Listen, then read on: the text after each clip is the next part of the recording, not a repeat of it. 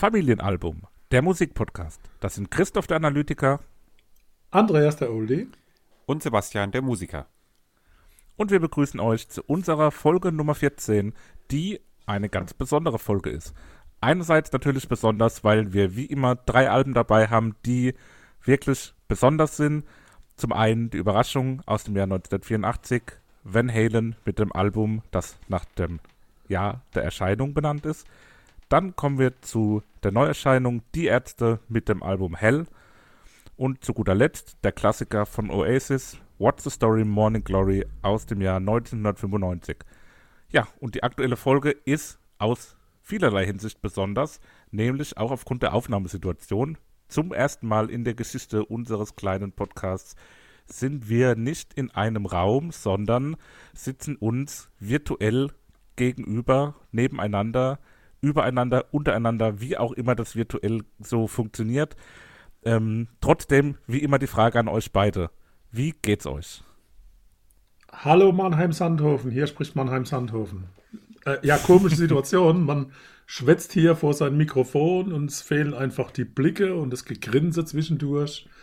Aber wir werden es irgendwie wuppen. Wir sind auch alle gesund, aber trotzdem ist es eine Vorsichtsmaßnahme, weil einer von uns Kategorie 7 weit entfernt vielleicht Kontakt hatte mit jemand, der vielleicht getestet wird und vielleicht positiv ist.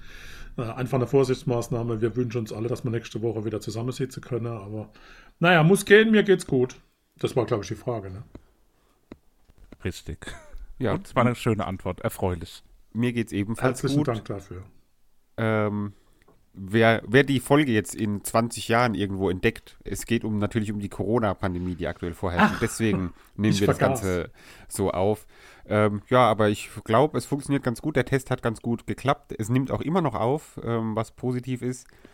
Äh, das heißt, wir hoffen, dass das alles gut läuft, sieht aber bislang gut aus und ähm, ja, sollte also kein Unterschied bemerkbar sein, hoffe ich doch. Ja, was natürlich sein kann, dass das ein oder andere Hintergrundgeräusch sich vielleicht einmischt. Wir sind halt jetzt nicht in, wie gewohnt, in unserer schallisolierten Hightech-Podcast-Kammer, sondern jeder bei sich daheim in einem Zimmer, so ruhig wie möglich. Aber wenn es Zwischengeräusche gibt, ist das natürlich auch einfach ein bisschen, ja, was Persönliches, was Individuelles. Das, da, da freut man sich doch drüber. Oder auch nicht. Mal sehen, was passiert. So, genug Intro. Äh, Ich, ich darf tatsächlich die Überraschung äh, antriggern, anteasern.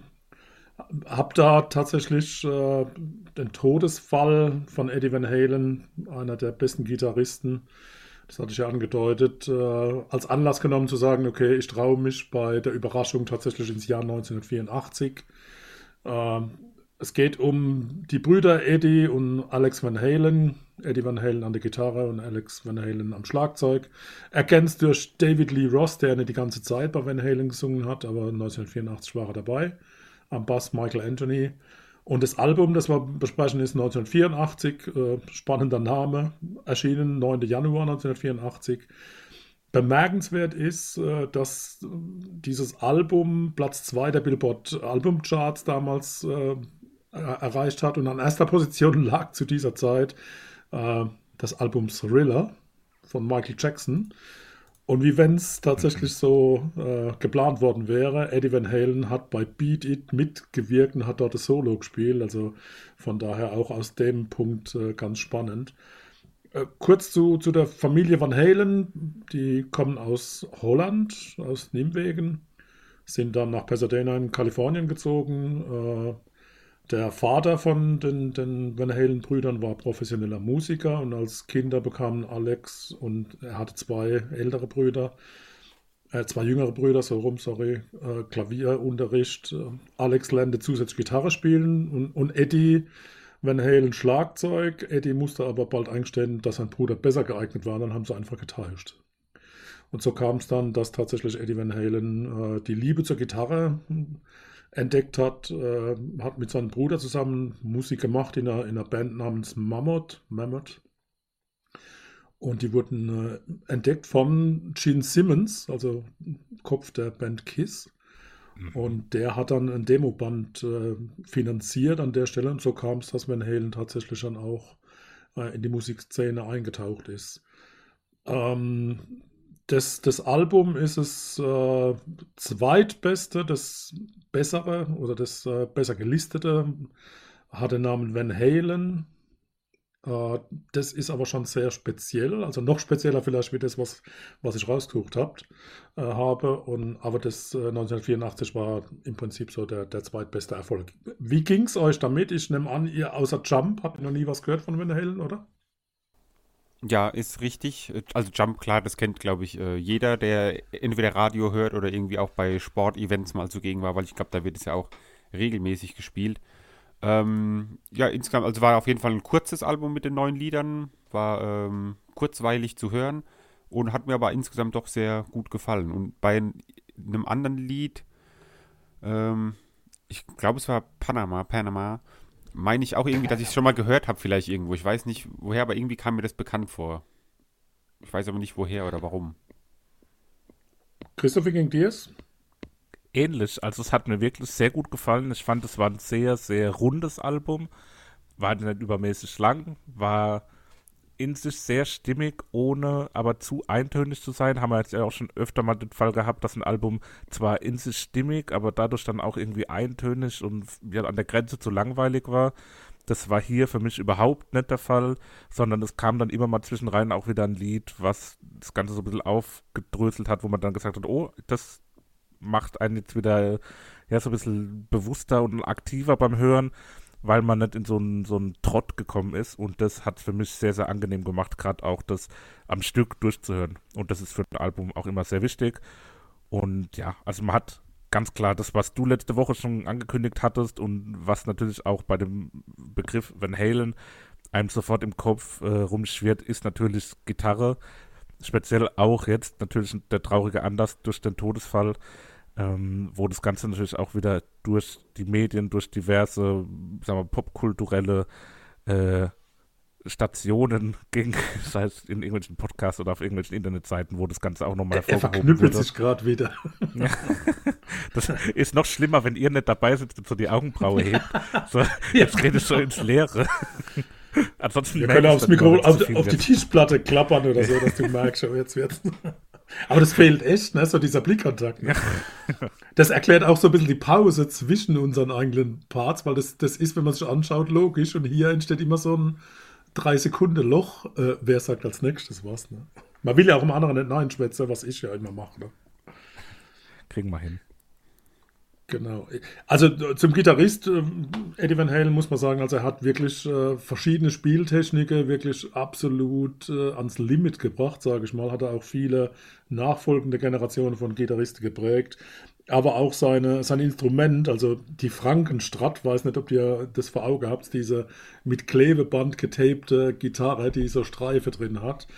Es ist ein, ein Eigenbau der, auf einer Stratocaster-Bauweise und er hat da so ziemlich alles dran modifiziert, was man, was man tun kann. War auch der erste, der ein Floyd Rose Tremolo-System benutzt hat und es dann tatsächlich äh, 1979 auch marktfähig gemacht hat. Das heißt, er hat also nicht nur die Spieltechnik äh, in der Fingerfertigkeit gehabt, sondern sich auch mit dem Instrument äh, beschäftigt und da ganz viel zusammengebastelt. Gut, aber genug zu den, zu den Dingen außenrum. Lasst uns zu der Musik kommen. Wie überraschend war für euch äh, der Open 1984? Ja, war Ziemlich auf jeden Fall, genau, sehr ähm, ja, elektronisch auf jeden Fall, ne? So der, der äh, Einleiter mhm. zu, zu Jump halt eben. Und ähm, ja, hätte ich Den jetzt nicht so, nicht so erwartet. ne? also, ja, genau, also hätte ich, genau. hätte ich nicht erwartet so. Also vom Gitarrist so, so Eddie Van Halen komponiert und gespielt, ne? Also. Ja, krass, hat so typische 80er-Vibes auch ein Stück weit für mich. Also ja, so diese Synthi-Sounds und ähm, ja, die hat mich wirklich sehr so was Futuristisches, also aus Sicht der 80er futuristisch wäre ja eigentlich dann heute, aber ähm, es klingt jetzt nicht unbedingt nach heutiger Musik, aber es war damals futuristisch klingende Musik, wird man wahrscheinlich heute, wenn es heute erscheint, wird immer noch als futuristisch bezeichnen, weil das so ein bisschen sowas so wow, wow, wow ja, so äh, drin hatte. ja, spacig, genau, guter, guter Wow, wow. ja, und dann die Überleitung zu Jump, glaube ich, kennt ziemlich jeder, oder? Also Jump hat jeder schon mal irgendwo mhm. gehört und wahrgenommen. Äh, und das ist auch genau das Bild, was man dann sieht, diesen blonde, langmähnige äh, Gitarrist mit den äh, eng anliegenden bunte Leggings. Wird man heute verhaftet werden dafür, wenn man das anhat. Oder auch nie mehr, keine Ahnung, ich bin nicht so ein ja. Modemensch. Aber Jump gibt es eigentlich nur so die Geschichte außenrum zu, zu erzählen. Also zum Beispiel, dass die 82. Luftlandedivision der USA Army diese Melodie regelmäßig im Training ansetzt. Also bevor die, die, die Erstspringer raus müssen, läuft Jump im Flugzeug. Finde ich echt spannend, ne? Also es ist wirklich ein Mega-Hit auch. Also gerade wenn man es jetzt auch so nochmal im Albumkontext hört, das sticht schon extrem hervor und ist auch völlig zu Recht äh, so berühmt. Und ja, witzig fand ich, dass wir in der heutigen Folge, glaube ich, die zwei größten Hits hatten, die wir bisher in, in unseren Alben hatten, die im Podcast besprochen wurden, ja, doch, äh, beide in einer Folge haben, beide von Bands mit Brüdern. Und ja, also ich glaube, das sind beides, kommen wir später noch zu dem anderen, somit die Lieder aus dem letzten Jahrhundert, aus dem letzten Jahrtausend, wo man wirklich sagen kann, die kennt plus minus jeder ja, kommt ja, auf jeden Fall hin. Genau. Obwohl sie es eigentlich gar nicht so richtig spielen wollten. Also gab es ein, ein, eine Diskussion in der Band. Ähm, und es muss auch so gewesen sein, dass Eddie Van Halen Keyboard zunächst gespielt hat. Und dann ging es darum, dass äh, Dave sagte, er sei doch ein Gitarreheld und sollte kein Keyboard spielen. Und seine Antwort, also die von Eddie Van Halen war, und wenn ich Tuba oder bayerische Käsepfeife spielen möchte, werde ich das trotzdem tun. also auch das überliefert. Ne? Na gut, äh, Panama. Sebastian hat so das Gefühl, er hätte es schon mal gehört irgendwo. Ja, genau. Ich weiß nicht wo oder wie mir das ins Ohr kommt, aber vielleicht kenne ich auch nur, oder weil es ähnliche Lieder gibt oder sowas, aber auf jeden Fall kam es mir sehr bekannt vor, aber ich finde es auf jeden Fall sehr, äh, sehr gut. Insgesamt äh, wollte ich noch zu dem Album sagen, finde ich, die Gitarre klingt immer so ein bisschen äh, ich habe es als sphärisch bezeichnet. Also ist so dieser ganz typische äh, Sound, mhm. der da irgendwie in der Gitarre immer ist. Das ist immer so ein, mhm. Nicht so ein Hall drauf, aber so ein, auch kein Chorus-Effekt, sondern so ein ganz bestimmter Effekt, wo die Gitarre immer, immer da hat. Und das ähm, ist jetzt bei dem Lied speziell nicht so extrem, aber insgesamt auf dem also die Gitarre hört man immer, dass es Van Halen ist, wenn es dieser sphärische Klang da ist. Das stimmt ich absolut. ich hatte bei Panama so ein bisschen Angst, weil es auch relativ am Anfang vom Album war, dass es sich in der Form weiterzieht, weil ich hatte hier das Gefühl, dass es so ein bisschen sehr ähm, ja, affektiert ist, vielleicht so gestellt. Das hat so ein bisschen was Musicalhaftes irgendwie. Ich hatte so, so Rocky Horror Picture Show, trifft Aerosmith irgendwie im Kopf und habe das Ganze irgendwie gedacht, okay, nicht, dass es jetzt zu sehr in so eine Richtung abdriftet. Vielleicht habe ich mich auch nur dran gewöhnt, aber habe das dann später nicht mehr so empfunden. Und so war das in dem einen Lied tatsächlich dann auch eine willkommene Note, auch im Sinne der Abwechslung, die ich ja vorhin schon positiv hervorgehoben habe. Der Band hat man ja nachgesagt, dass er immer nur harte Partys, heiße Frauen und schnelle Autos so als Thema habe und dadurch entstand das Lied Panama, weil ich habe überlegt, was soll das überhaupt, Panama, habe da so ein bisschen recherchiert und es ist nicht ganz klar, also es geht um ein Auto, das ist klar, aber ist es äh, den Track Racer? Es gab damals äh, einen Track Racer namens Panama Express. Oder, und jetzt kommen wir wieder zum, zum lustigen Thema, was man schon bei anderer Scheibe gehabt hatte, die David Lee Ross Opel Kadett. Also der hat zu der Zeit auch ein Opel Kadett gefahren, hatten wir ja schon mal als Thema.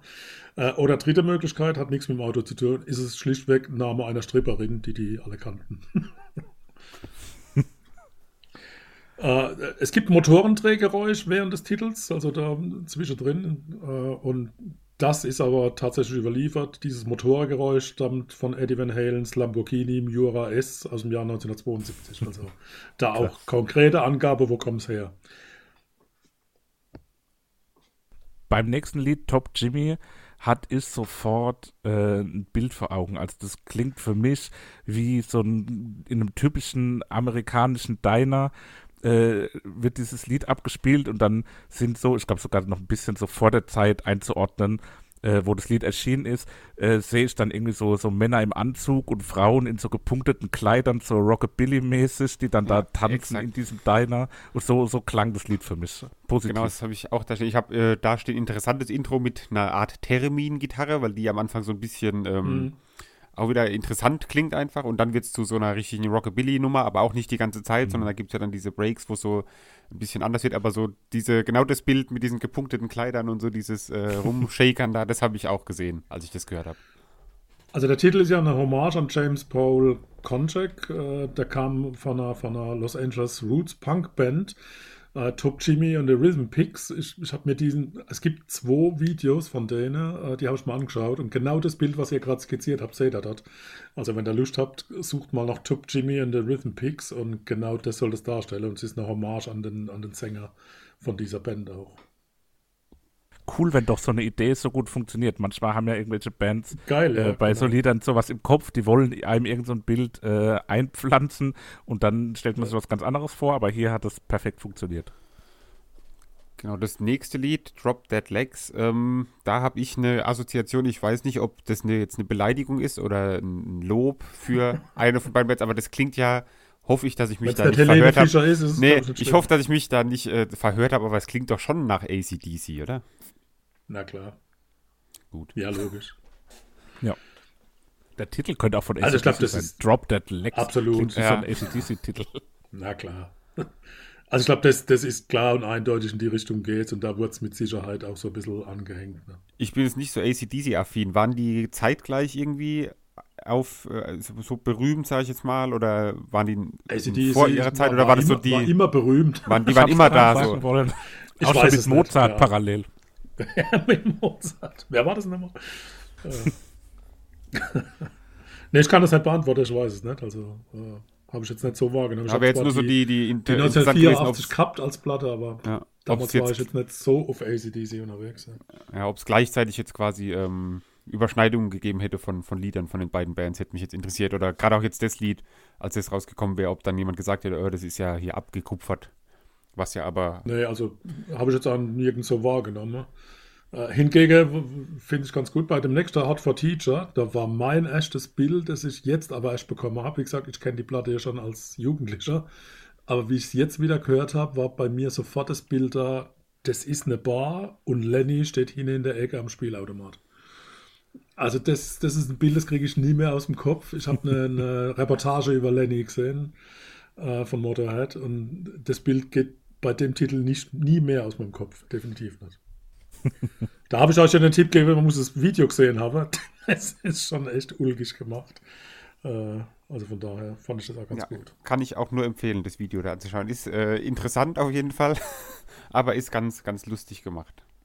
Ähm, da am Anfang finde ich diese Schlagzeug, ich weiß nicht, ist es eine Bassdrum oder was, was da so komplett austickt, irgendwie ganz interessant. Maschinengewehrartige Trommel-Sounds. Ja, Ja, genau.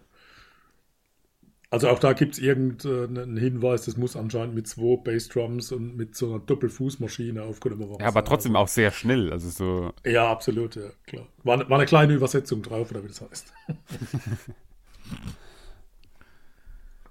Gut.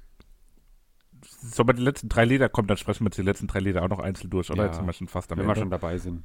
Ähm, bei Isle Wait habe ich dann wieder mehr diese, ähm, ja, die Synthi-Elemente gehört, die wir ganz am Anfang hatten. Mhm. Ist im Vergleich zu den Liedern, die dazwischen kamen, eher ruhiger, was auch wieder eine schöne andere Note bringt.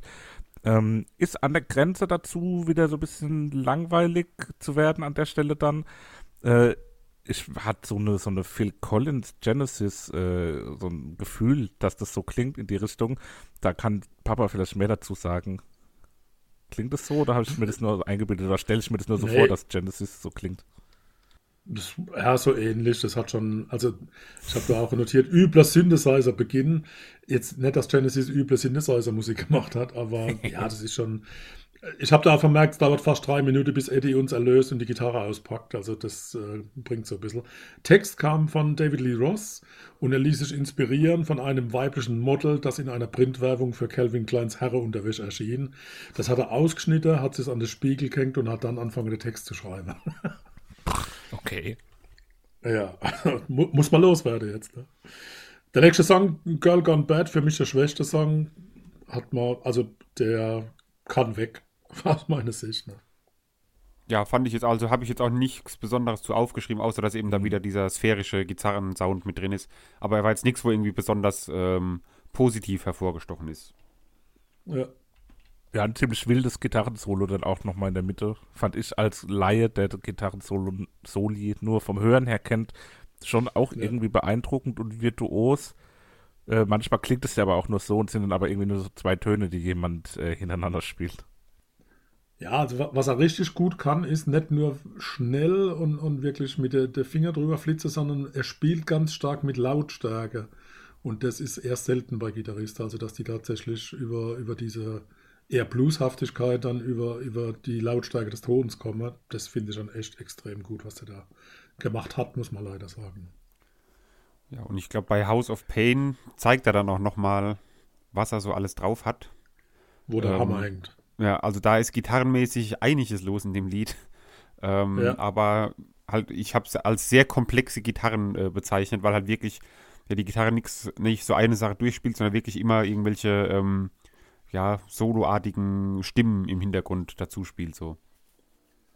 Das war ja, für mich ein Titel, den, der für Gene Simmons aufgenommen wurde und den hat Gene Simmons dann auch bewegt, äh, da zu finanzieren, damit Van Halen ein Stück weiterkommt.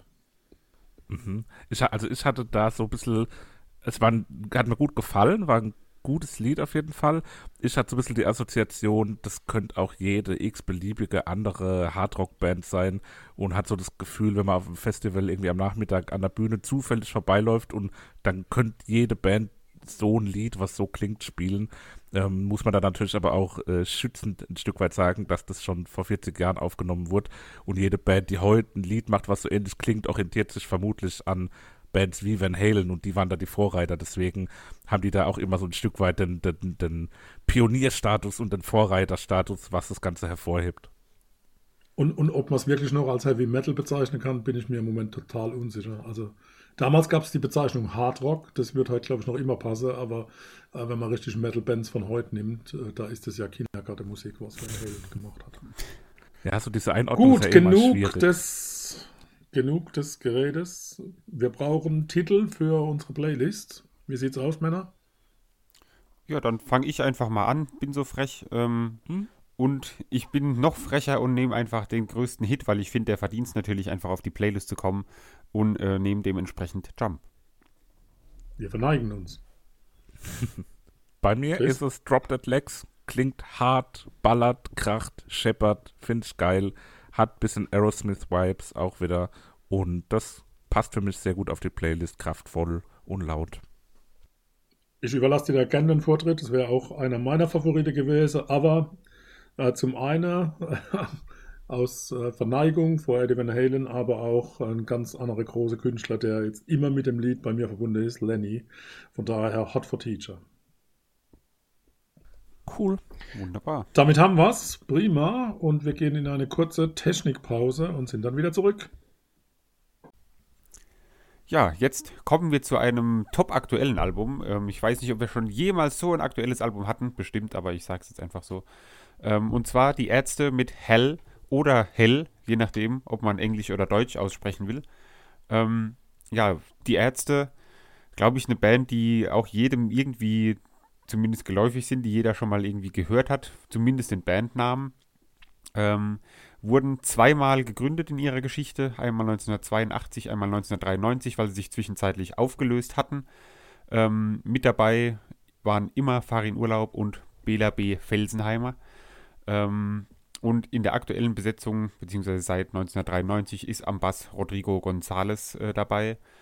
Und sie haben jetzt auch nach einer, ich weiß nicht, wie lange war die Pause? Acht Jahre, glaube ich. Acht Jahre. Acht Jahre lange Pause Jahre. haben sie wieder ein Album rausgebracht. Ähm, wurde von vielen äh, spannend erwartet. Von mir persönlich, ich glaube, ich habe es letztes Mal erwähnt, eigentlich äh, nicht so der Ärztehörer bisher gewesen, aber ich habe halt gedacht, äh, ich höre mal rein und war dann direkt überzeugt und habe gedacht, das will ich euch nicht vorenthalten und habe dementsprechend ähm, ja, das Album ausgewählt. Christoph, wie hat es dir denn gefallen? Ähm, ja, also bei mir auch ähnlich wie bei dir so Ärzte immer gehört, auch so aus so einer Art Pflichtbewusstsein raus auf eine Art, weil ja, die Ärzte, die muss man halt hören, gerade wenn die jetzt auch dann vor acht Jahren ein neues Album rausgebracht haben oder davor auch die Alben, die natürlich absolute Klassiker auch sind. So richtig gecatcht haben sie mich irgendwie nie. Also ich fand, fand das immer gut und auch viel Lustiges dabei und ich mag die drei extrem gern. Also damals gab es so eine ähm, MTV Masters Doku, war das glaube ich, wo auch über die Band ging. Und bei MTV kam die Sendung ja immer irgendwie sechsmal am Tag oder so, wenn die was hatten. Und deswegen hatte ich die auch extrem oft gesehen und auch so in Interviews extrem sympathische Typen mag ich wirklich sehr gerne. Ähm, werden ja auch so als eine der beliebtesten und größten und besten Live-Bands gefeiert. Den Eindruck hatte ich jetzt nicht, habe sie zweimal gesehen und fand das jetzt nicht so überragend. Ähm, aber heute sind wir wegen dem neuen Album hier und das hat mir in Teilen gut gefallen. In Teilen hat es mir weniger gut gefallen. Also insgesamt ein solides Album, was mich jetzt weder vom Hocker reißt noch mich äh, anekelt. Um ganz hart zu formulieren. Papa, wie ging's dir? Die beste Band der Welt, wie ich ja selber nenne. Äh, ja, mir ging es ähnlich. Ich konnte und kann mit den Ärzten nicht wirklich jetzt eine große Liebe verbinden. Äh, einzelne Stücke ganz nett. Die neue Scheibe hat mir in große Teile gut gefallen. Werde auch einzelne Titel definitiv immer mal wieder hören. Hab äh, durch diese gezwungene Zuhören müsse und sich mit Texte zu beschäftigen auch einen Zugang gefunden. Von daher fand ich eine gute Erfahrung und ab sofort äh, ist Ärzte bei mir nicht mehr so. Ich habe sie immer so ein bisschen in die Klamauk-Schiene abgeschoben, was auch auf der Scheibe an mancher Stelle wirklich auch wieder durchkommt.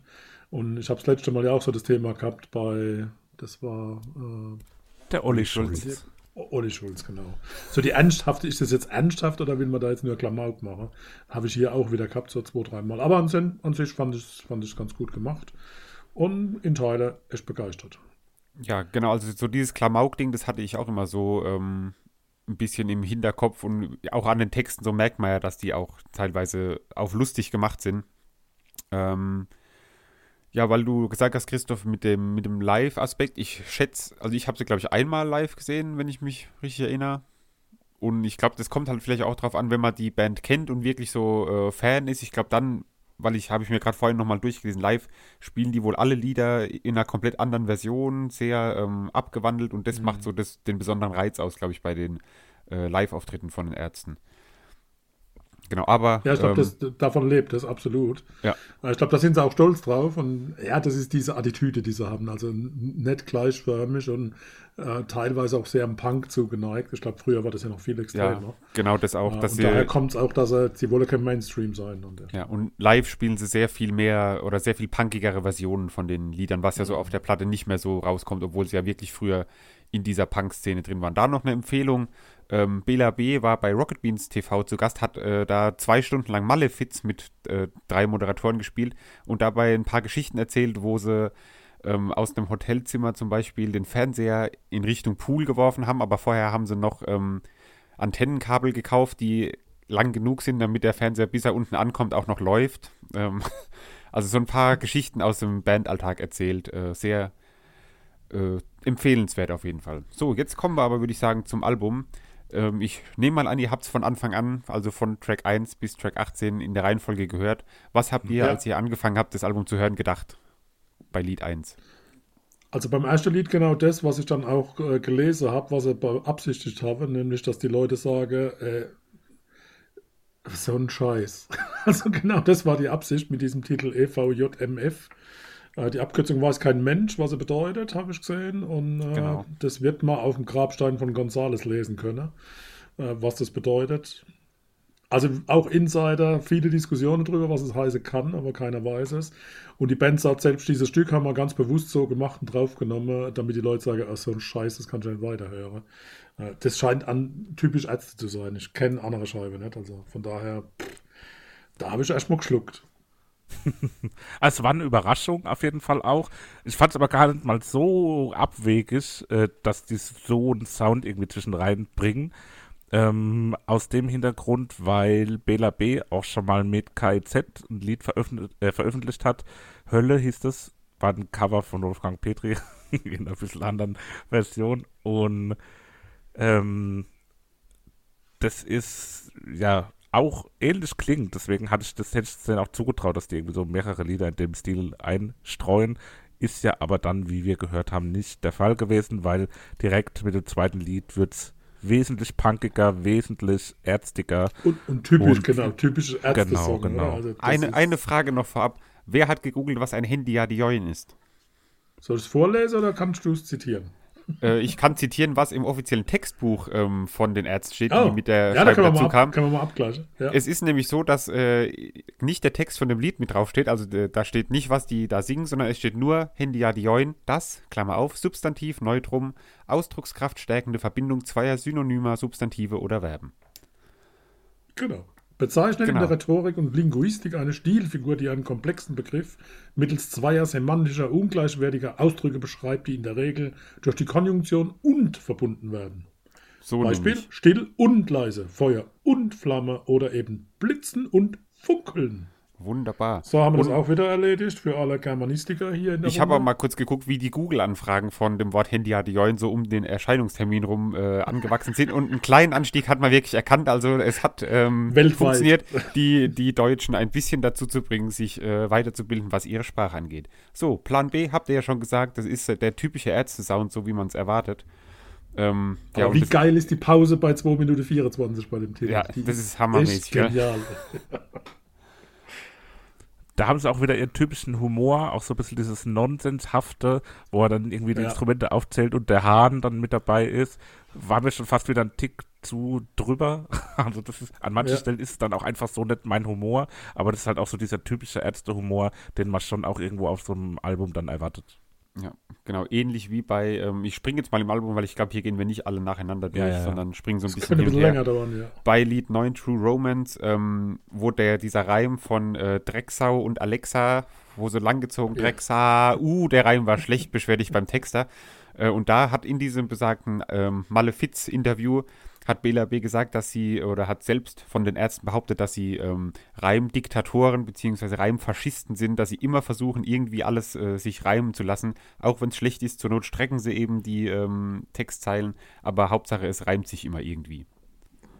Jetzt haue ich eine raus, das wird niemand hören, sondern nur dann, wenn er wenn sich nebeneinander ablaufen lässt. Im, Im Chorus bei dem Lied, also wir sind bei True Romance, äh, den Chorus mal laufen lassen und kurz danach Kung Fu Fighting von Carl Douglas aus dem Jahr 1974 hören.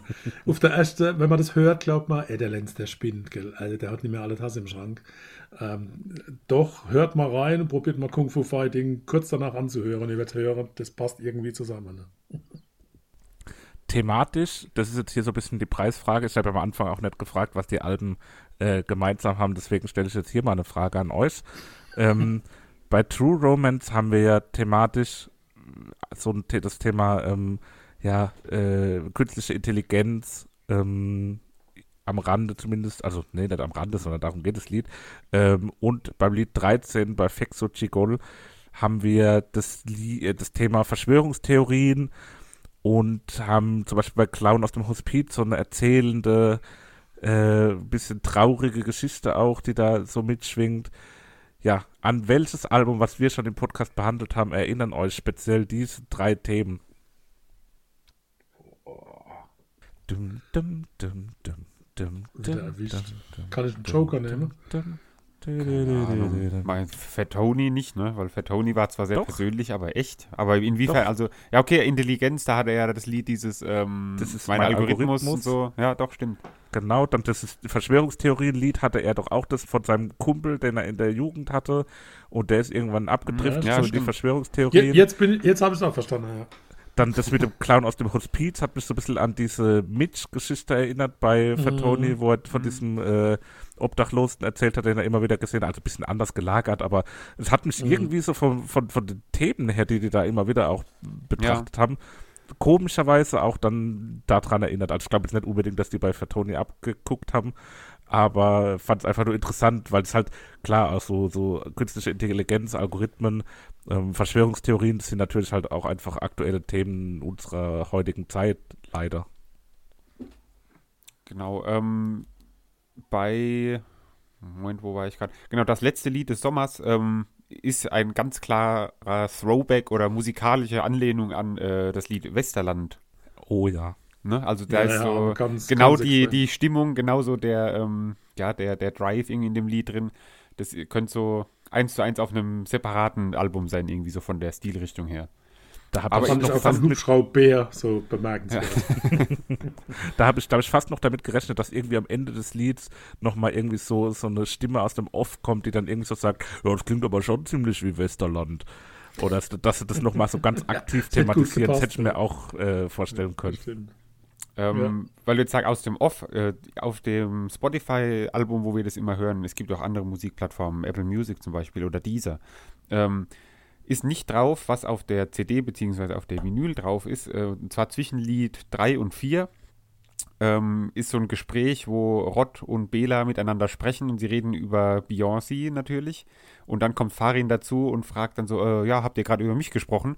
Und dann sagen sie, nö, warum? Und dann fangen sie an das Lied, warum spricht niemand über Gitarristen zu spielen? Also äh, so ein kleiner Witz noch, der da mit drin ist. Versteckter Witz sozusagen. Genau.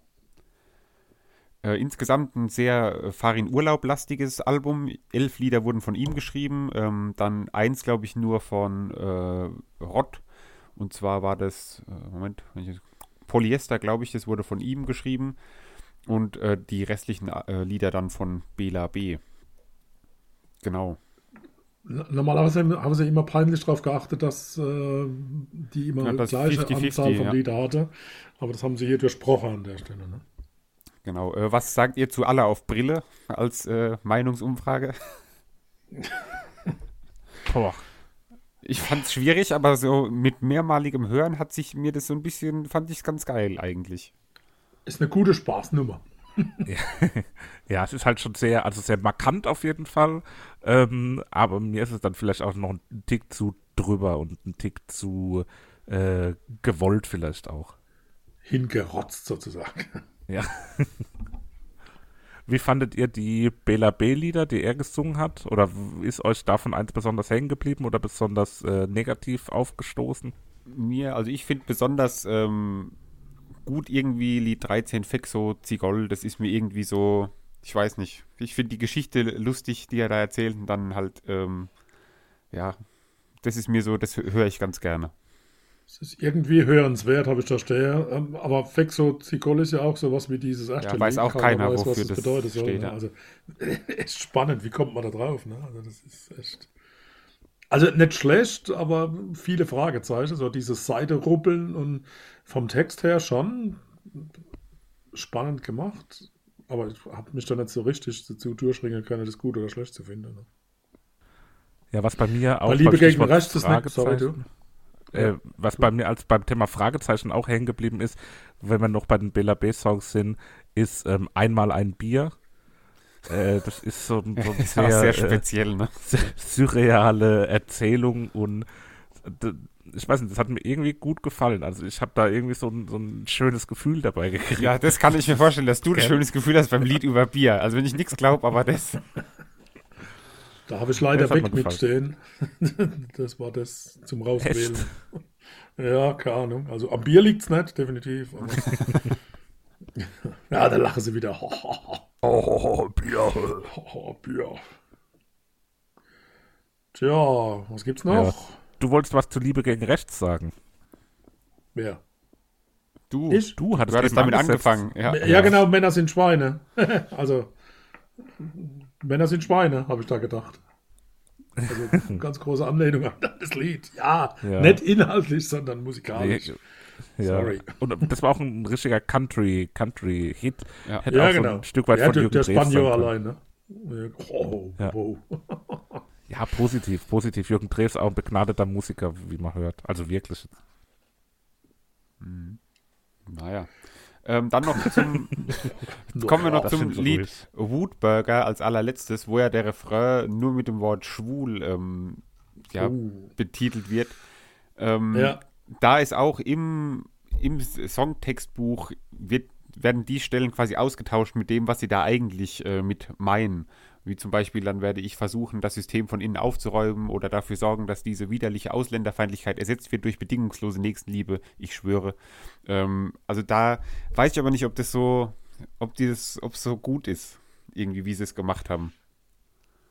Ja, also ich bin da auch, äh, ich weiß nicht, ob das für, für Homosexuelle tragbar ist. Also man kann das überspielen, aber wenn ich das Textbuch nicht gelesen habe, geht es schon in eine Ecke. Also in, in der Strophe der Texten wird jeder unterschreiben, so ziemlich jeder, außer die Wähler der AfD. Ähm, aber boah, da, da wusste ich nicht, ob es da einen Schritt zu weit geht. Bin ich mal unsicher. Ja, so dieses Schwul als so irgendwie so eine Art Witz dann auch so einzubauen. Ja. Ja, Ja. vielleicht ist es auch wieder mit, mit, einer, mit einem Augenzwinkern auf irgendeiner zweiten, dritten Ebene ironisch und sarkastisch Aber nicht gemeint dann oder nicht so. ironisch genug, finde ich, um es so Äh, ja, zu genau, merken, genau, dass genau. man, also wenn ich jetzt das nicht gelesen hätte, auch aus dem Textbuch, so hätte ich gedacht, so, okay, was, ja, was soll das jetzt genauso? Weil es wird halt nicht deutlich genug, dass er das nicht irgendwie, ja, ich meine, das, also es ist auf jeden Fall Ja, wobei schwierig, dann, aber dann ich, müssen wir Leute fragen, die, die tatsächlich äh, da mitreden können. Ne? Also ja, klar, also ich finde, vielleicht, vielleicht sind wir für Heteros da vielleicht anders ähm, mental eingestellt. Vielleicht ist das für, für Schwule gar kein Problem. Die sagen, ey, das ist doch normal. Mhm. Und vielleicht sind wir im Kopf schon wieder so anders denkend. Keine Ahnung. Ja, klar, also im, im Ke- Kern geht es ja darum, dass er in die AfD eintritt und dann schwul wird, weil eben die AfD so gegen diese Homosexualität Ja. und so weiter wettert und so. Und das ist ja so der Kernpunkt. Nur halt schwierig, ob das so rüberkommt für jemanden, der jetzt sich nicht ex extrem damit auseinandersetzt oder so. Ja, Aber ich genau. finde, es Also sollte das- nicht unerwähnt bleiben jetzt hier im Podcast, dass wir das Ja, auch. also dass die, dass die Ärzte, die ja da auch aus so einer sehr linken Punk-Ecke kommen, da in der Thematik auch, glaube ich, relativ klar und deutlich äh, kein, keine problematische Position haben. Das Äh, ist, glaube ich, auch nicht, also. bewusst.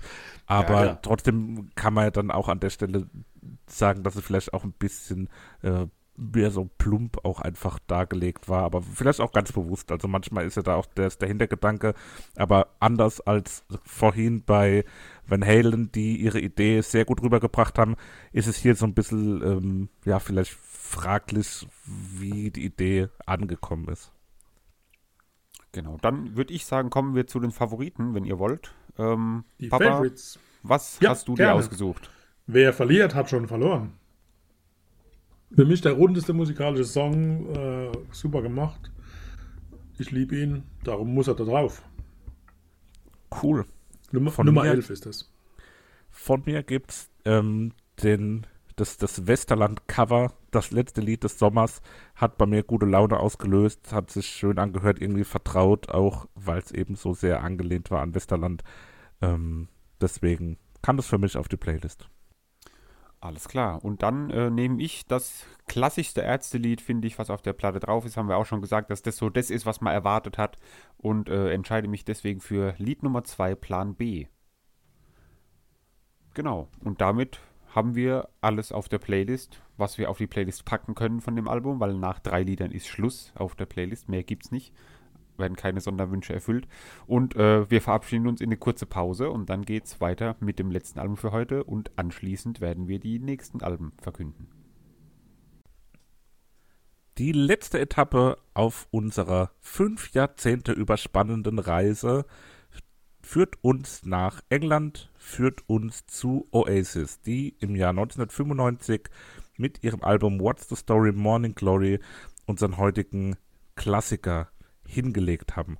Ja, Ich huldige Oasis. deinen Überleitungen. Ah, wie, wie genau meinst du? Ich huldige dieser Überleitung. Das ist so, also diesem Intro eher. Also, Ja. wie, wie überspannende, wer, wer? Also, genial. Äh, ja, bin fünf Jahrzehnte. Wir haben die 80er dabei gehabt Hammer. und die 20er. Also, und das ohne, Ta ohne Taschenrechner oder hast du jetzt gerade Ja. nebenher den Rechner laufen? Nein, nein, nein, nein, nein, nein, nein. Das ist, Ich äh, bin fix und alle. Das, es liegen zwar nur kommen jetzt 35 Schweißperlen. Jahre dazwischen, aber es sind fünf Also- Jahrzehnte. Ah, Ich bin so stolz auf meinen Sohn. Also auf beide Söhne. Ja, weil wir sind auch zwei Brüder, die sich gut miteinander verstehen. Anders als die beiden Herren, über die wir jetzt sprechen werden, Liam und Noel Gallagher. Schade eigentlich, Wieder eine gute Überleitung. Schade eigentlich. Ja. Schade, Was dass davon schade nicht ist. verstehen oder Tja, dass wir das, uns so gut... das wollte ich jetzt Ja. offen lassen für die Hörer. Aber gut, Ja. wenn, er den, wenn er den musikalischen Erfolg hätte, dürfte er streiten. Ja, bis ins Jahr 2009 existierte nämlich die Band Oasis nur. Dann gab es den großen Krach, also den größten aller Krachs. Auch zwischenzeitlich waren die beiden sich nicht immer ganz so grün. Ähm, seitdem sind beide solo unterwegs, beziehungsweise mit ihren jeweiligen Bands. Ähm, konnten nie mehr an den Erfolg anknüpfen, touren natürlich heute immer noch, sind immer noch auch äh, ein Thema. Und ja, so die, die, die schwelende Option einer Reunion begleitet natürlich die beiden bis heute. Und also ich würde es auch nicht ausschließen, dass wir irgendwann mal noch Oasis sehen werden. zumindest irgendwie auf, auf einer Tour, ähm, auf irgendeine Art Reunion. Wenn sie Geld brauchen ähm, halt. Die beiden zu erleben. Ja, ich, ich glaube, da müsste schon viel passieren, dass die Geld brauchen, weil ich glaube, die können ganz gut leben von dem Werk, was sie da hinterlassen haben. Insbesondere natürlich auch die großen Hits, die sie hatten und die auch zu großen Teilen auf diesem Album sind, was wir heute besprechen. Ja, wie ist euch das ergangen, Sebi? Was waren für dich die ähm, Erkenntnisse, die du aus dem Hören dieses Albums erlangt hast? Ja, es ist immer noch genauso gut wie vor, keine Ahnung, ein, zwei Jahren, wo ich das äh, auch schon aktiv gehört habe. Also es ändert sich nichts an meiner Meinung über die Band, dass es immer noch schade ist, dass es die nicht mehr gibt, weil ich glaube, da hätte noch Gutes äh, nachkommen können. Und das Album ist halt so die, ja, das, das, äh, ich weiß nicht, ob es das legendärste, aber das ist halt einfach so gespickt mit Hits, gespickt mit guter Musik und ähm, ja, höre ich einfach immer wieder gerne das Album. Und so auch dieses Mal. Wie ging's dir, Vater? Ja, kann ich gut hören. Jetzt so verliebt wie der Sebastian bin ich jetzt gerade nicht. Äh, aber ich fand es angenehm, gut. Ob ich jetzt bedauere, dass es die Band nicht mehr gibt, das lasse ich mal dahingestellt. War aber, war gut. Gab schon viel, viel schlechtere. ja, das ist doch schon mal ein großes Lob. Ja, also ich fand es beim Hören auch irgendwie krass, dass das schon 25 Jahre alt ist. Also dass das wirklich schon ein ausgewachsener Klassiker ist und Oasis und auch die, die Hits, die hier drauf sind, wirken irgendwie noch so nah. Gut, ich war zum Erscheinungszeitpunkt drei Jahre alt, das heißt, so wirklich aktiv habe ich das zu der Zeit nicht mitgekriegt, aber trotzdem wirkt Oasis so äh, modern irgendwo und auch die Trennung der Band ist schon elf Jahre her, also zeigt einem mal wieder auch als junger Mensch, wie schnell die Zeit vergeht. Ähm, zum Glück gibt es die Möglichkeit, die alten Alben hoch und runter zu hören, weil mir hat das Album auch wirklich extrem gut gefallen und wurde mir dann auch jetzt vor kurzem dann nochmal so ein bisschen ins Gedächtnis gerufen, als zum 25-jährigen Jubiläum ähm, auch auf Instagram der ein oder andere der Band nochmal so ein Stück weit gehuldigt hat und das Album abgefeiert hat und das auch aus meiner Sicht völlig zu Recht. Ja, wir haben auf dem Album natürlich die großen Hits, die vermutlich größten Hits der Band mit Wonderwall, mit Don't Look Back in Anger und auch mit Champion Supernova. Ähm, drumherum sehr viele äh, unterschiedliche Lieder, die aber alle so, so einen, Classic Rock Faktor haben, aus meiner Sicht was sind da so die Lieder, die euch da am meisten hängen geblieben sind? Also habt ihr euch so ein bisschen von den Hits, von Hit zu Hit geangelt und das zwischendrin nur so als füllendes Beiwerk wahrgenommen? Oder haben euch vielleicht sogar die anderen Lieder besser gefallen, die ihr vielleicht vorher noch nicht so kanntet? Ich fand ab dem, ab dem Some Might Say, ab also Lied Nummer 7, wurde es für mich gefühlt besser. Äh, also die haben mir besser gefallen. Also 7 bis 10, 11. 11 war es letzter, glaube ich. Ne, 12 noch. 12, 12 ja. Äh, fand ich besser wie die, wie die ersten, ne? komischerweise, ne? obwohl das die, die Top-Hits sind. Ja, finde ich auch überraschend. Aber individueller Geschmack, individueller Geschmack, muss man halt ganz klar sagen. Ne? Ja, bei mir, ähm, ich meine, ich kannte halt das Album schon, deswegen war es bei mir jetzt nicht so, dass ich nur die Hits äh, kannte und der Rest dazwischen unbekannt war und ich mich deswegen da auf Neues eingelassen habe. Ähm, muss aber von den Liedern, die jetzt, die du jetzt nicht genannt hattest, von den drei da äh, sticht bei mir raus Some Might Say irgendwie. Ähm, das finde ich ist nochmal, hat so einen besonderen äh, Touch irgendwie, weil da auch so seine Stimme wirkt da nochmal ein Stück nasaler und kratziger als bei anderen Liedern. So habe ich da jetzt speziell aufgeschrieben, weil das ist ja so der, ja, der, der äh, Unique Selling Point, würde ich jetzt mal sagen. Yo, USB. So dieses, dieses, äh, ja, diese besondere Stimme halt auch. Das ist ja auch was, wo Oasis so ein bisschen ausmacht. Ja, ganz klar. Ähm, wir haben bei den anderen beiden Alben auch über den Beginn gesprochen. Für mich ist Hello eine, also, also eines der schönsten Intros, was ein Album haben kann, außerhalb von jetzt so klassischen Intros, die irgendwie eine Minute gehen und nur das tatsächlich erste Lied einleiten, aber so als erstes Lied, auch mit dieser Botschaft Hello, die ja auch sehr passend ist als erstes Lied, ähm, jetzt unabhängig von Lionel Richie und Adele, nochmal ein Lied Hello, was sehr gut ist und ja, so richtig klassischer Classic Rock Faktor irgendwie mitbringt und für mich ein perfekter Einstieg irgendwie in das Album. Hat es ja. euch auch gefallen oder fand ihr es so mittelmäßig? Würde ich genauso unterschreiben, zumal man ja jetzt den Anfang von Wonderwall kennt. Ich glaube damals, als es Wonderwall noch nicht mhm. gab, weil so muss man das Album ja sehen. Ähm, da war das vielleicht erstmal, hat man sich gewundert, so, okay, was ist jetzt am Anfang da gespielt worden, aber rückblickend ist es ja das Größte, irgendwie das Album mit dem größten Hit quasi anzufangen und dann doch aber nochmal abzubrechen und ein anderes Lied sozusagen zu spielen. Also ja. das ist schon irgendwie äh, cool gemacht. Ich weiß nicht, kann ja nicht geplant gewesen sein. Ich weiß nicht, ob die wussten, dass Wonderwall so äh, einschlägt irgendwie. Nee, ich denke, es ist ein Zufall, aber es ist tatsächlich äh, sehr bemerkenswert. Äh, ich habe eine Ähnlichkeit zu Far Far Away von Slate gehört. Auch das wird euch jetzt nicht sagen, aber reinhöre mal Far Far Away von Slate. Ich habe was im Ohr, aber ich bin mir nicht sicher, ob das das ist. Ja. Aber genau. Doch, und, und die, die alles überspannende Frage: Zu Beginn ist es eine Sirene oder ein Polizeiwagen? Oh. ja, ne? ihr wisst ja, dass ich manchmal einfach sowas höre und dann ja. Mich, mich dafür interessiere, was ist das jetzt gerade. Aber spielt nicht wirklich eine Rolle. Also, falls uns einer der Gallagher-Brüder zuhört, bitte eine Nachricht, Instagram, unsere DMs sind offen, äh, Twitter, E-Mail, Facebook, sind wir überall erreichbar. Die machen mir ein bisschen Angst, aber die zwei Brüder. Ne? Ihr habt ja schon gesagt, dass die ziemlich im Clinch liegen, aber die war auch einzeln sehr gefährlich. Also Liam hat in der Zeit in der Autowaschanlage gearbeitet. Uh, und er war ja Anhänger von, uh, von Manchester City, also nicht von United, sondern von City, eher der Arbeiter-Fußballclub. Uh, und dort gab es einen Kunde, Eric Cantona, du als Fußballfreak müsstest es wissen, Christoph. Ja, klar. Es war ein zentraler Fußballstar und dem hat er einen Eimer Wasser übergeleert. Äh, Noel wiederum hat mit 15 Jahren in der Schule im Lehrer einen Beutel Mehl übergeworfen und musste daher die Schule verlassen. Also mit denen beiden will man es echt nicht zu tun bekommen. Aber tut eigentlich musikalisch nichts zur Sache. ja, aber es ist dann doch trotzdem gut, wenn man weiß, äh, was so die Hintergründe sind und mit wem man es da so zu tun hat. Genau. Ähm, ja, die großen Hits hatte ich schon erwähnt, Wonderwall und Don't Look Back in Anger. Äh, sollte man vielleicht auch schon noch mal kurz drüber reden. Also vorhin hatten wir mit Jump einen der großen Hits und der großen, ja, auch eingängigen, bekannten Lieder der, der, des letzten Jahrtausends. Und das gleiche gilt natürlich für Wonderwall. Also das ist keine Ahnung, ob es irgendwie so eine Liste der, der bekanntesten Lieder gibt, Lieder, die die meisten Menschen kennen. Aber wenn es die gäbe, wäre Wonderball vermutlich äh, ja, ganz vorne, Also das ist auch, wenn man jetzt äh, gutes Beispiel dafür, dass das einfach immer aktuell ist, ist auf äh, ultimateguitar.com, wo man so sich die äh, Gitarrennoten und so angucken kann.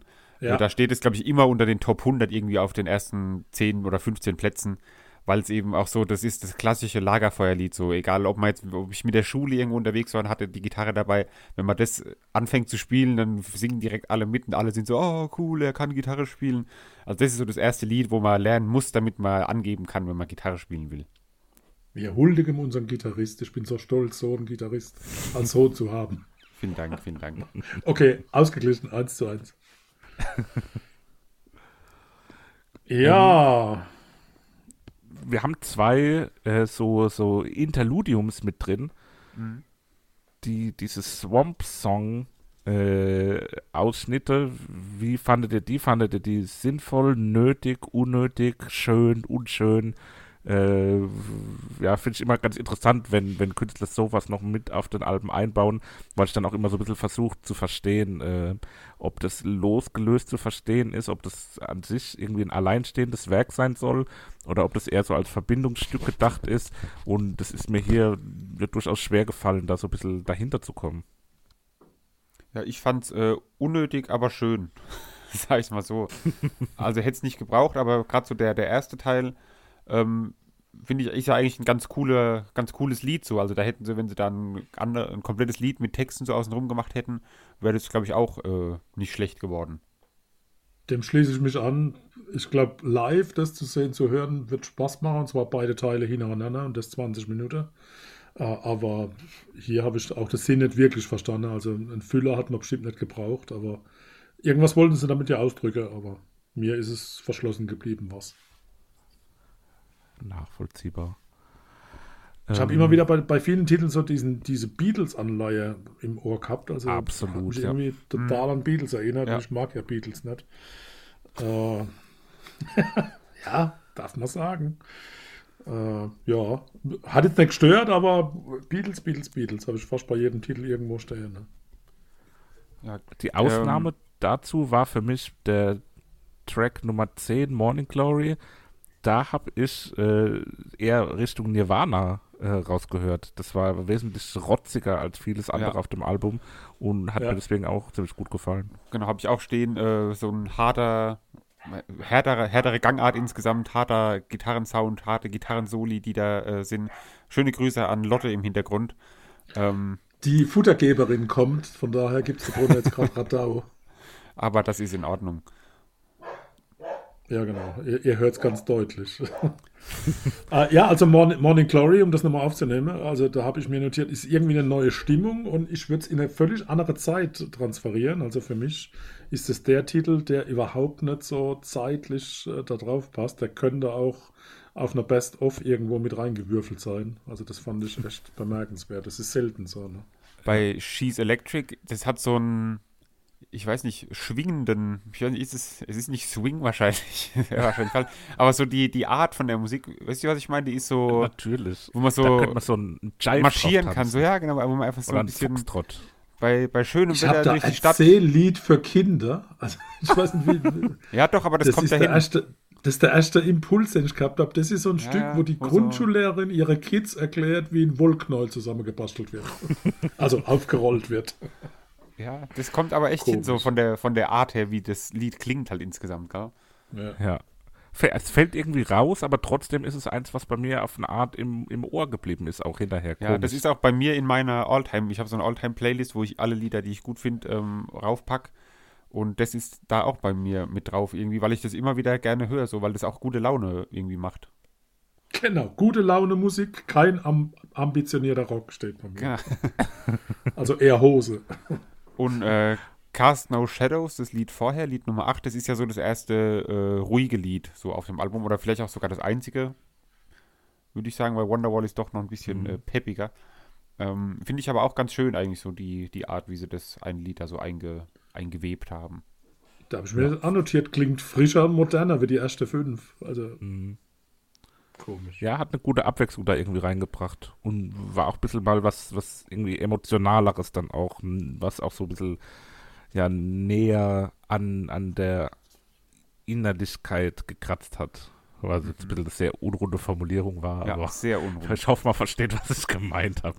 Ja, hat nicht so an der Innerlichkeit gekratzt. Ähm, das Album schließt mit Champion Supernova. Das ist ja so ein bisschen, also jetzt nicht musikalisch vergleichbar, aber für mich ist das irgendwie so die, das Bohemian Rhapsody von, von Oasis. So ein sehr langes, in mehrere Akte aufgeteiltes Lied, äh, was aber trotzdem ein Hit ist. Wie hat es euch gefallen ein- als Abschluss? Eine epische Rockballade. Ja, Ja. genau so, so hymnenartiger Abschluss so vom Album. Wie wir es jetzt schon öfter äh, hatten bei öf- mehreren Alben schon. Aber auf jeden Fall auch ein sehr gutes Lied, auch wenn es lang ist. Es ist halt so dieses, dieses Jammer zwischendrin tatsächlich aus Lust und Laune weiterzuspielen. Es klingt gar nicht, wie wenn das jetzt vom Noteblatt runterkommt, sondern da hat man gemerkt, die haben echt Bock drauf. Ist live sicher nochmal eine Nummer genialer wie auf der Platte. Ne? Genau, aber da müssen wir ja Gewesen, auf die Reunion und auf die Versöhnung warten, die wir hoffentlich eines Tages kriegen und vielleicht können wir zu dritt ja auch nochmal auf ein Oasis-Konzert gehen. Gut, wenn ihr Die nichts Roll mehr Rollstuhltribüne hinzuzufügen könnt ihr mich dann schieben wahrscheinlich. ja, schauen wir mal. ähm, wir hoffen natürlich, dass du noch mehrere Jahrhunderte fit bleibst, auf deinen eigenen Beinen stehen kannst und ja, wie das halt so Am ist. Rollator zumindest laufen kannst. Richtig. Gut, wir Richtig. kommen zu der letzten Playlist-Wahl für die heutigen Folge. Wer von euch möchte anfangen? Der, der zuerst schreit, beginnt in 3, 2, 1. Ich, ich, ich. Und zwar nehme ich einen der beiden Klassiker, ähm, oder der drei Klassiker, wenn du Champagne Supernova da mit reinzählst. Hatte ich jetzt persönlich nicht als den großen Klassiker mit drin, aber so äh, persönliche Meinung. Ich habe mich für Lied Nummer 4 entschieden, Don't Look Back in Anger. Ähm, ja, ist einfach so auch einer der, der großen Hits, so, wo mich immer mal wieder äh, verleitet, mir das anzuhören, Live-Versionen mir anzugucken. Äh, sehr schönes Lied, von daher Favorit. Paps. Mein Favorit ist der, der zu Beginn eine Verfolgungsjagd mit einem Helikopter äh, zum Gehör bringt, und zwar Morning Glory. Hallo? Fehlt noch der Christoph. Geschockt? Christoph, du bist gerade nicht zu hören. Wir überbrücken das Ganze einfach mal kurz. Wahrscheinlich hat er sich kurz gemutet. Ähm, er hat die Connection verloren, schreibt er gerade. Wir bleiben mal kurz da und klären das kurz. Ich unterbreche mal kurz die Aufnahme. Wir sind gleich wieder zurück. Ja, jetzt Welcome ist er wieder back, da. Christoph. Hallihallo. Es hat wirklich sehr lange sehr gut geklappt und jetzt plötzlich kurz vor den Favoriten ähm, hört's auf. Familienalbum. Also, Christoph, dein Favorit. Ich habe jetzt nicht mitgekriegt, was der Papa genommen hat. Das geht dich gar nichts an, das ist Datenschutz. Ja, genau. Morning Glory ist mein Favorit. Ah ja, perfekt. Dann mache ich den obligatorischen äh, Hit-Pick und setze noch Wonderwall mit drauf auf die Playlist, wie sich das gehört. Wunderbar. Dann haben wir alles, was wir brauchen, um die Playlist zu befüllen und kommen zur Hausaufgabe von der nächsten, äh, für die nächste Folge. Ich oh, ja. persönlich hatte die Überraschung. Christoph, du hattest. Ich hatte die Neuerscheinung. Neuerscheinung und Papa und ich den Klassiker und ich möchte die Spannung für euch erhalten und fange an. Der Klassiker führt uns ins Jahr 1980, also gar nicht so weit zurück, äh, zu, einer, zu, einer, zu einem Projekt, das äh, ich schon mehrfach erwähnt habe und da müsst ihr euch jetzt durchquälen. Tipp ist auch wieder, bitte Zeit nehmen, Kopfhörer auf, äh, ruhige Stunde, durchhören am Stück drauf einlassen. Uh, The Turn of a Friendly Card von The Alan Parsons Project. Alright, spannend. Ich glaube, ich sage immer spannend, wenn ich irgendwas nicht kenne. ja, das ist so dein Ding. Es wird müßig ja. etwas und mühselig, aber muss man jetzt halt mal durch. Ja, cool. Ich freue mich. Next Sebastian, one. überrascht uns. Dann überrasche ich euch mal mit einem Album, und mit einer Band, die ich durch die Ärzte jetzt irgendwie wiederentdeckt habe, so ein bisschen. Ähm, weil, wenn ihr, das habe ich vorhin, wollte ich das noch erwähnen, um dann alle zu schocken, dass ich diese Band jetzt einfach benutze als äh, Überraschung. Äh, ich am Strand, nämlich von den Ärzten, klingt sehr stark nach dieser Band, die ich jetzt ausgewählt habe. Äh, die Band hat sich zwar mittlerweile schon aufgelöst, aber 2011 haben sie ein Album rausgebracht ähm, mit dem Namen Sehr verstörte Damen und Herren. Und es geht um die Band Phrasenmeer sagt ah, euch vermutlich ja. nichts, beziehungsweise Doch, Christoph dir vielleicht. Name her schon, ja, ja, ja, irgendwas war mal, ja. Ähm, ja, also Aber die nicht nur im Auto gehört oder so? Möglicherweise kann das auch sein. Möglicherweise werde ich da in der nächsten Folge etwas näher drauf eingehen, was genau wir von denen im Auto gehört haben. Ah, okay. ja, kenne ich auch. Ähm, bin ich jetzt nicht so großer Fan, aber bin mal gespannt, wie das Album klingt werde mich auf jeden Fall drauf einlassen und freue mich drauf. Ich hatte einen kurzen Schockmoment eben, weil auf dem Ärzte-Album ist ja auch irgendwo eine Textzeile versteckt, wo es um äh, Wölfi von den Kassierern so. geht. Nee, nee. Und da dachte ich, dass du die Kassierer äh, nimmst und das wäre noch anstrengender gewesen. Deswegen bin ich ganz froh, dass es jetzt nur Phrasenmeer ist, die ich aber tatsächlich auch mal irgendwo als Referenz aufgeschrieben habe. Also nicht in Richtung, dass die Ärzte klingen wie Phrasenmeer, sondern eher umgekehrt. Aber ja, ist mir tatsächlich auch beim Hören in den Sinn gekommen. Bin gespannt. Von mir gibt's heute mal wieder ohne allzu ausschweifende Erklärung ähm, die Neuerscheinung. Vor kurzem rausgekommen, für mich schon jetzt, habe ich jetzt schon ein paar Mal gesagt, aber ja, es geht halt auch dem Ende entgegen. Ein heißer Kandidat für Album des Jahres. Ich habe auch schon bei ein paar Alben gesagt, dass die mir beim Spülmaschine ausräumen besonders gut gefallen. Also ich räume auch schon ziemlich viele Spülmaschinen aus. Ähm, aber dieses Album ist. Viele, viele Spülmaschinen. ja, äh, viele Ladungen, viele Füllungen der Spülmaschine. Ähm, also meistens räume ich nur eine aus, aber die mehrmals. Und dieses Album ist wirklich das perfekte Album. Also Papa, du hast gesagt, dass wir für dein ähm, deine Auswahl die Kopfhörer anziehen sollen und eine ruhige Minute suchen. Ich würde euch bitten, während der, ich glaube, 45 Minuten einfach mal die Spülmaschine auszuräumen.